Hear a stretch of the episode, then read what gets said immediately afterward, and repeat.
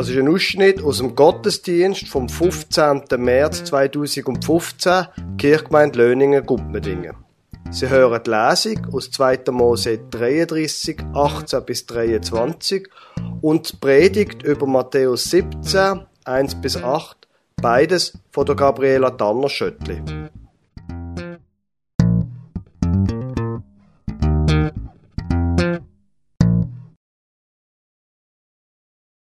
Wenn wir uns überlegen, welcher uns bekannte Mensch aus der Bibel Gott wohl am besten kennt hat und Gott sogar in so einer Nähe hat dürfen begegnen, dass sein Gesicht nach dieser Begegnung hell gestrahlt hat, dann bin ich mir sicher, dass die meisten von Ihnen auf die richtige Person tippen, nämlich den Mose. In der Lesung hören wir, wie der Mose sich gewünscht hat, Gott in seiner ganzen Herrlichkeit zu sehen. Aber selbst er hat Gott nicht von Angesicht zu Angesicht dürfen sehen. Auch er hat Gott nur bruchstückhaft dürfen sehen. Ich lese aus dem zweiten Buch Mose. Mose bat, lass mich dich in deiner Herrlichkeit sehen. Der Herr erwiderte, ich will an dir vorüberziehen, damit du sehen kannst, wie gütig und barmherzig ich bin. Meinen eigenen Namen, der Herr, werde ich vor dir aussprechen. Ich erweise meine Güte, wem ich will, und über wen ich mich erbarmen will, über den werde ich mich erbarmen. Mein Angesicht darfst du nicht sehen, denn kein Mensch, der mich gesehen hat, bleibt am Leben. Aber du kannst hier bei mir auf dem Felsen stehen. Wenn ich dann in meiner Herrlichkeit vorüberziehe, stelle ich dich in eine Felsspalte und halte meine Hand schützend über dich, bis ich vorübergegangen bin. Dann ziehe ich meine Hand zurück und du kannst mir hinterher schauen. Mein Angesicht aber darf niemand sehen.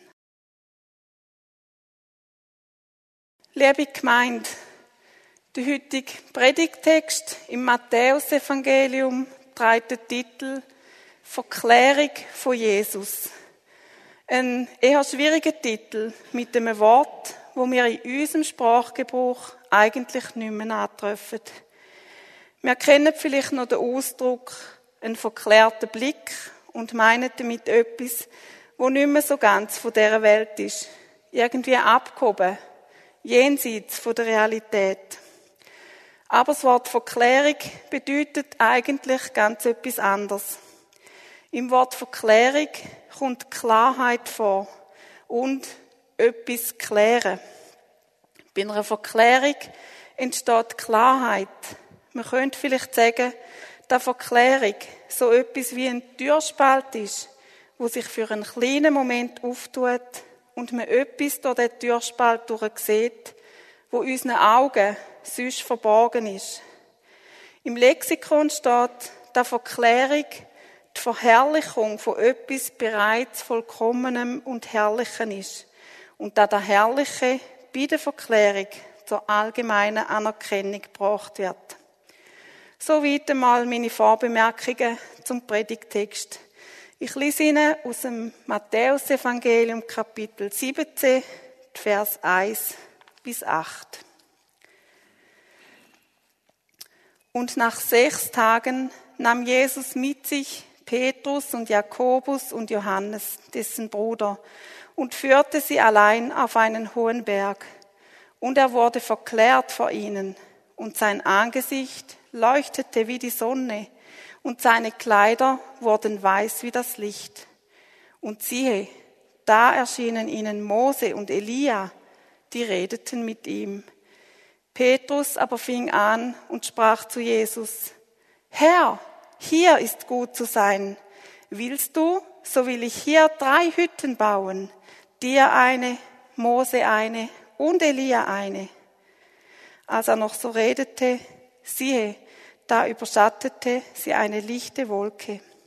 Und siehe, eine Stimme aus der Wolke sprach, dies ist mein lieber Sohn, an dem ich wohlgefallen habe auf ihn sollt ihr hören.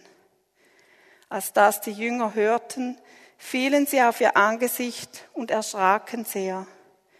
Jesus aber trat zu ihnen, rührte sie an und sprach, Steht auf und fürchtet euch nicht. Als sie aber ihre Augen aufhoben, sahen sie niemand als Jesus allein. Ein besonders für uns kaum nachvollziehbares Erlebnis, wo die drei Jünger da hatten und wo uns in allen drei Evangelien berichtet wird. Da Jesus ein paar von seinen engsten Jüngern mit sich nimmt und auf den Berg steigt oder an einen einsamen Platz geht, da wird an verschiedenen Stellen erzählt und ist weiters nicht außergewöhnlich. Aber was dann passiert, da ist einmalig. Und es ist ja nicht nur etwas, sondern gerade zwei oder drei ganz besondere Sachen, die da passieren.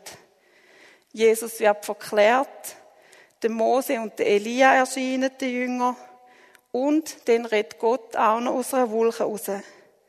Es lohnt sich, da alles mal ein bisschen genauer anzuschauen. Zuerst einmal der Vers 2. Und er, Jesus, wurde verklärt vor ihnen und sein Angesicht leuchtete wie die Sonne und seine Kleider wurden weiß wie das Licht. Jesus wird vor den Augen von seinen Jüngern verklärt.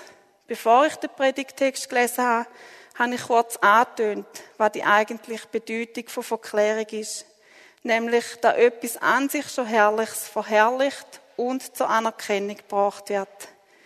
Die Jünger Sie haben Jesus bisher als Mensch erlebt.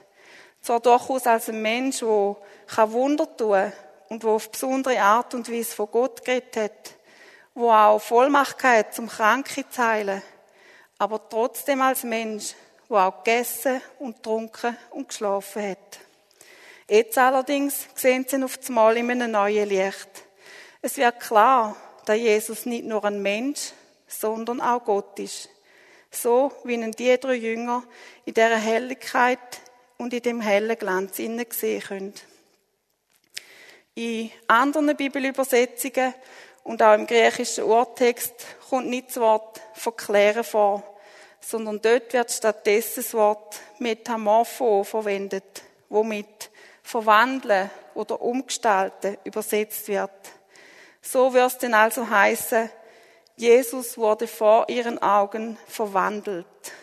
Metamorpho, doch klingt für uns bekannte Wort Metamorphose an. Wenn wir darüber nachdenken, was bei einer Metamorphose passiert, nämlich dass aus der unförmigen schwarzen Kaulquappe ein leuchtend grüner Frosch wird oder aus der gefräßigen Raupe ein wunderschöner, farbiger Schmetterling, wo durch die Luft fliegt, dann denke ich, dass das Wort sehr gut passt. Jesus ist für einen Augenblick in da verwandelt oder umgestaltet worden, wo er eigentlich ist. Die Jünger haben in dem kurzen Moment einen Blick auf Jesus als den Sohn von Gott werfen. Gott hat ihnen in dem Moment gezeigt, wer Jesus in Wirklichkeit ist. Kaum ist Jesus also so verwandelt vor ihnen gestanden, geht es aber gerade weiter. Im Vers 3 wird uns berichtet, und siehe, da erschienen ihnen Mose und Elia, die redeten mit ihm. Die Jünger sehen nicht nur Jesus, jetzt erscheinen neben ihm auch noch der Mose und der Elia. Für uns sind da vielleicht willkürlich zwei Gestalten aus der Geschichte von Israel. Aber für die Jünger ist wahrscheinlich sofort klar gewesen, wieso genau der Mose und der Elia erscheinen. Für die Menschen zur Zeit von Jesus haben sowohl der Mose als auch der Elia als Vorbote für den ersehnten Messias gelten. Der Mose als Vertreter vom Gesetz und der Elia als Vertreter der Propheten. Sie beide haben klar und deutlich den Messias angekündigt und ihre Anwesenheit in dem besonderen Moment hat da bestätigt, wo die Jünger schon lange gehofft haben. Jetzt haben sie es endlich gewusst. Ja, er ist es. Jesus ist der versprochene Messias, der Erlöser, wo schon alle lang darauf wartet. Vielleicht haben sie beim Erscheinen von Mose und dem Elia auch noch mehr verstanden. Vielleicht haben sie angefangen zu verstehen, dass Gott den Menschen durch den Mose ein Gesetz gegeben hat und dass durch das Gesetz überhaupt eine lebende Freiheit möglich ist. Vielleicht haben sie Elia als der gesehen, wo immer wieder das erste Gebot, nämlich, dass es nur ein Gott gibt, in die Höhe gehalten hat und haben begriffen, dass der Glaube an den einen Gott es nicht zulässt, dass sich irgendetwas anderes als Begründung vom Leben in den Vordergrund schiebt. Da in dem einen Gott alles zusammenläuft und dann er den Anfang und das Ende von dieser Welt in seiner Hand hat. Wir wissen nicht, was die Jünger in dem Augenblick alles verstanden haben. Aber mit Sicherheit haben sie von dort an gewusst, dass Jesus ohne Zweifel der versprochene Messias ist. Hm, und jetzt? Wer wird so einen herrlichen und wunderbar leuchtenden Moment voller Glück und voll seliger Gewissheit, wie die Jünger da erleben, nicht festheben? Wer will nicht, dass alles so wunderbar bleibt und am besten nie mehr vergeht? Der Goethe sagt, o Augenblick, verweile doch. Und so empfindet auch der Petrus. Er, wo immer ein bisschen übereifrig ist, sagt und redet damit wahrscheinlich auch uns allen aus dem Herz. Herr, hier ist gut zu sein. Willst du, so will ich hier drei Hütten bauen, dir eine, Mose eine und Elia eine. Wenn man heute auf den Berg von der Verklärung aufsteigt, wo sich östlich von Nazareth etwa 600 Meter hoch erhebt und auch Tabor genannt wird, sieht man dort eine Kille, wo mit ihren drei gleichgestalteten Giebel an die von Petrus vorgeschlagenen drei Hütten erinnert. Jesus allerdings ist nicht mal eingegangen auf die Idee von Petrus. Jesus hat seine drei Jünger nicht auf den Berg aufgeführt, dass sie dort oben bleiben. Der leuchtende Moment, die Klarheit und das Verständnis für gewisse Zusammenhänge, wo sie haben dürfen haben, der Blick durch den Türspalt durch aufs Wesen von Gott, den kann man nicht einfangen. Es geht weiter. Nach dem Aufstieg auf den Berg kommt auch wieder der Abstieg. Es kommen Zeiten, wo die Jünger die Nähe von Gott nicht mehr gleich spüren werden. Da hat Jesus bereits gewusst. Aber trotzdem, verstehen können wir die Idee von Petrus alle gut. Denn, wenn es gut ist, werden wir die Zeit doch anhalten. Denn, wenn wir auf einem Höhenflug sind und vor allem dann, wenn wir Gottes Nähe so richtig spüren. Wir wollen da, wo wir erlebt haben, festheben, wollen es am liebsten einzementieren und es uns auf diese Art und Weise verfügbar machen. Der Glaube, wo in so einem Moment innen verharren wird, der führt aber zur Kleingläubigkeit. Es ist nämlich einfach, in so einem besonderen und schönen Moment zu glauben.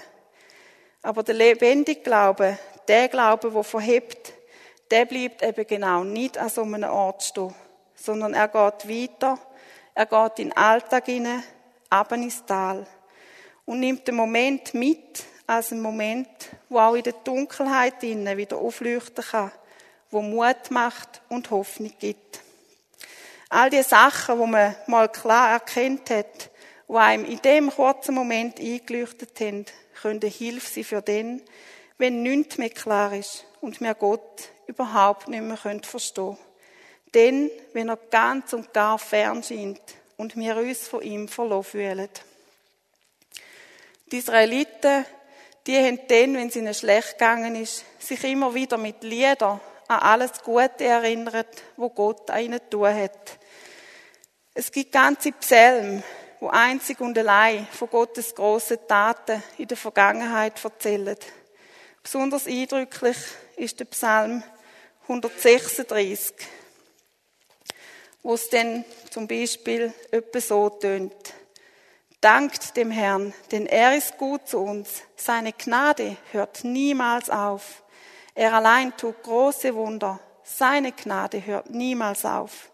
Er tötete die Erstgeborenen der Ägypter. Seine Gnade hört niemals auf. Er führte Israel von dort heraus Seine Gnade hört niemals auf. Er tat es mit seiner gewaltigen Macht. Seine Gnade hört niemals auf. Er schnitt das Schilfmeer in zwei Teile. Seine Gnade hört niemals auf. Er führte Israel mitten hindurch. Seine Gnade hört niemals auf. Und so gängt's noch lang weiter. Auch für uns könnte es hilfreich sein, wenn wir uns an solche besonderen Momente von Gottes Gnade in unserem Leben erinnern. Manchmal hilft es, wenn man sich die Sachen auch aufschreibt.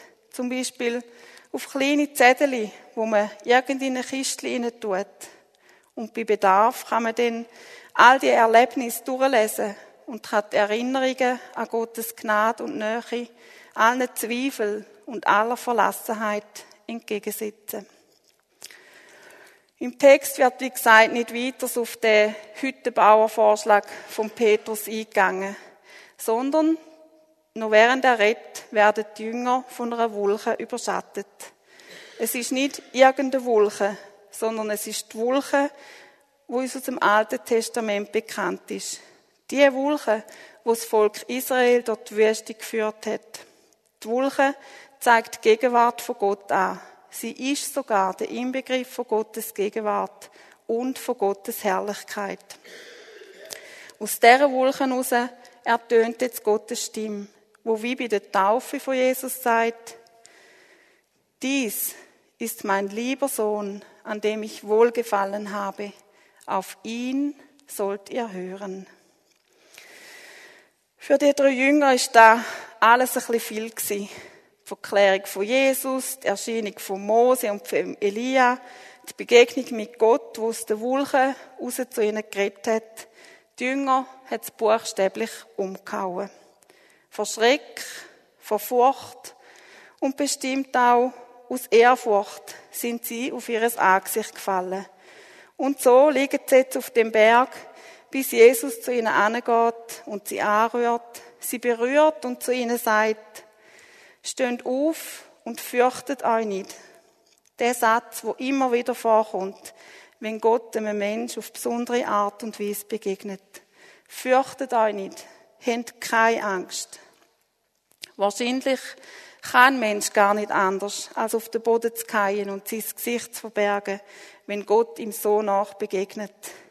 Gott ist so unfassbar groß, so heilig, so herrlich, so voll Licht, dass wir bei der Begegnung mit ihm schlagartig all unsere Sünden, all unsere Unheiligkeit und unsere Dunkelheit erkennen. Und darum kann ein Mensch nicht stehen bleiben, wenn Gott ihm begegnet. Wir können gar nicht anders, als unser Angesicht zu verbergen. Erst durch die Berührung von Jesus, erst durch seinen Zuspruch kommen wir wieder auf bei. Es ist Jesus, wo uns aufrichtet. Er, wo alles zwischen Gott und uns inne, was zwischen Gott und uns inne steht, auf sich nimmt. Er, wo die Begegnung mit Gott überhaupt erst möglich macht. Er sagt zu den Jüngern und er sagt auch zu uns, steht auf und fürchtet euch nicht. Gott ist zwar ein heiliger Gott, der Herrscher der ganzen Welt, vor ihm zerfließen die Berge wie Wachs und seine Blitz durchzucken den ganzen Erdkreis. Aber Gott ist auch und vor allem ein Gott der Liebe, wo da, wo er geschaffen hat, nicht loslässt, wo euch Menschen ganz nachkommt und euch auf Augenhöhe begegnet. Steht auf und fürchtet euch nicht. Die Jünger schauen langsam auf und sehen Jesus, und zwar Jesus allein. Und da genügt, weil auf ihn allein kommt es an. Auf da hat schon die Stimme von Gott hingewiesen. Auf ihn, auf Jesus sollt ihr hören. Und so richtet sich die Jünger auf und steigen vom Berg ab. Der Glanz und die ganze Herrlichkeit sind verschwunden. Der leuchtende Moment, wo sie einen Blick auf Jesus werfen und etwas von Gottes Herrlichkeit gesehen dürfen, der ist vorbei. Zum heutigen Predigtext kann man sich viel, in viel richtige Gedanken machen. Man kann die Hintergründe beleuchten, im Sinn der gewählten Wörter nachgehen, überlegen, wie die Jünger die ganze Situation wohl erlebt haben, was sie denkt und gefühlt haben und ob sie verstanden haben und was sie davon auf ihrem weiteren Weg in die Nachfolge von Jesus mitgenommen haben. Schlussendlich ist es vielleicht ganz etwas Einfaches, wo wir aus dieser Geschichte für unser Leben mitnehmen können. Nämlich, dass Gott auch in unserem Leben immer wieder solche leuchtende und einleuchtende Momente schenkt, wo wir etwas von ihm dürfen erkennen, wo er uns begegnet und uns berührt. Wahrscheinlich sind es nicht ganz so spektakuläre Situationen wie die von der Verklärung von Jesus. Aber Gott kann uns auf ganz verschiedene und vielfältige Art begegnen. Vielleicht ist es ein Vers aus der Bibel, wo uns auf Mal etwas Neues über Gottes Wesen zeigt und in unser Leben hineinredet. Vielleicht ist es auch ein Bild, vielleicht ist es Stimmung in der Natur. Manchmal ist es auch nur ein flüchtiger Gedanke oder ein Erahnen von etwas.